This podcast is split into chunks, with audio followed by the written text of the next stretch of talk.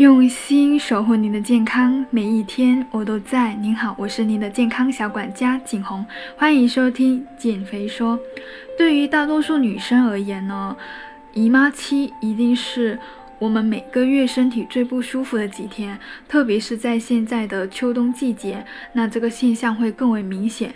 除了姨妈痛呢，还有手脚冰凉啊、脸色蜡黄等等。每次来姨妈就像丢了半条命一样。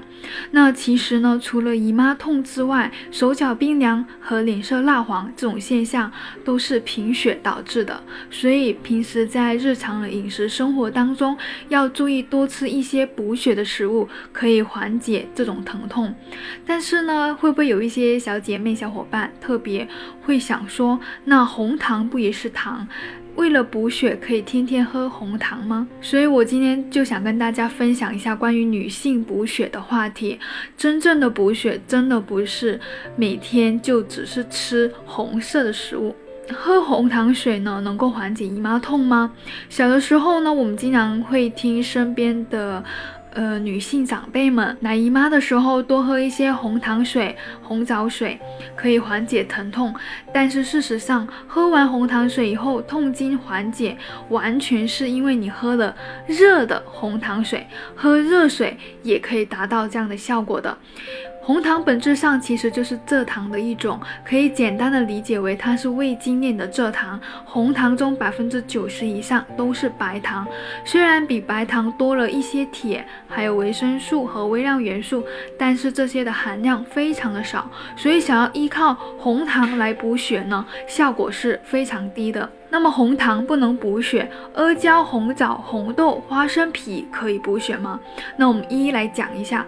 阿胶它其实是驴皮熬制而成的一种胶原蛋白。阿胶对于人体最主要的作用就是氨基酸的补充。那这种氨基酸还不是人体必需的氨基酸，所以也有人说阿胶的蛋白是劣质的蛋白，因为它并没有我们常见的牛奶、鸡蛋的营养价值高。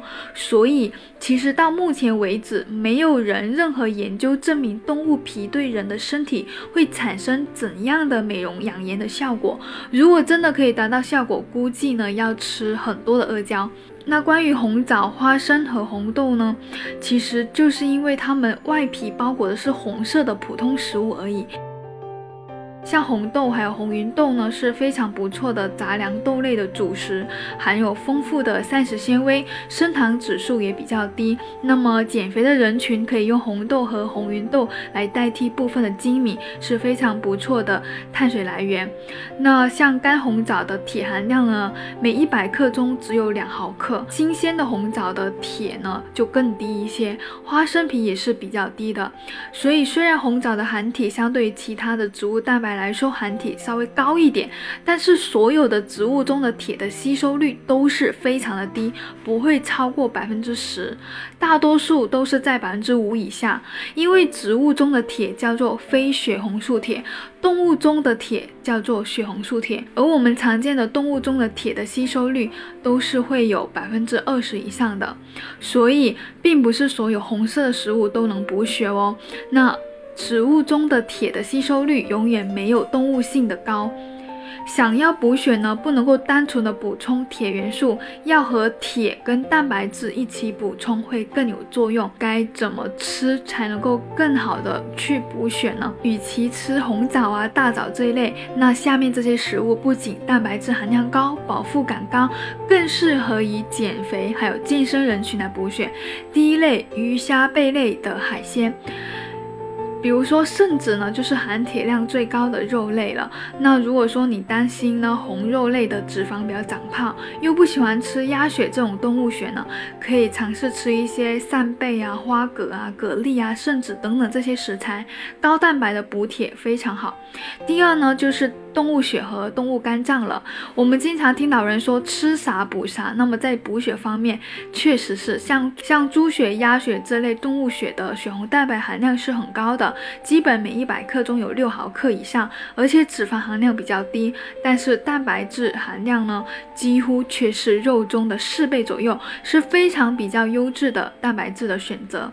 那动物肝脏也是比较高的，但是由于胆固醇跟维生素含量比较高，吃太多会引起胆固醇跟血脂高等问题。那建议每周呢摄入在五十克左右。第三类食材就是牛肉、猪肉，还有羊肉等等这些红肉了。红肉的铁呢，大概每一百克有三毫克左右。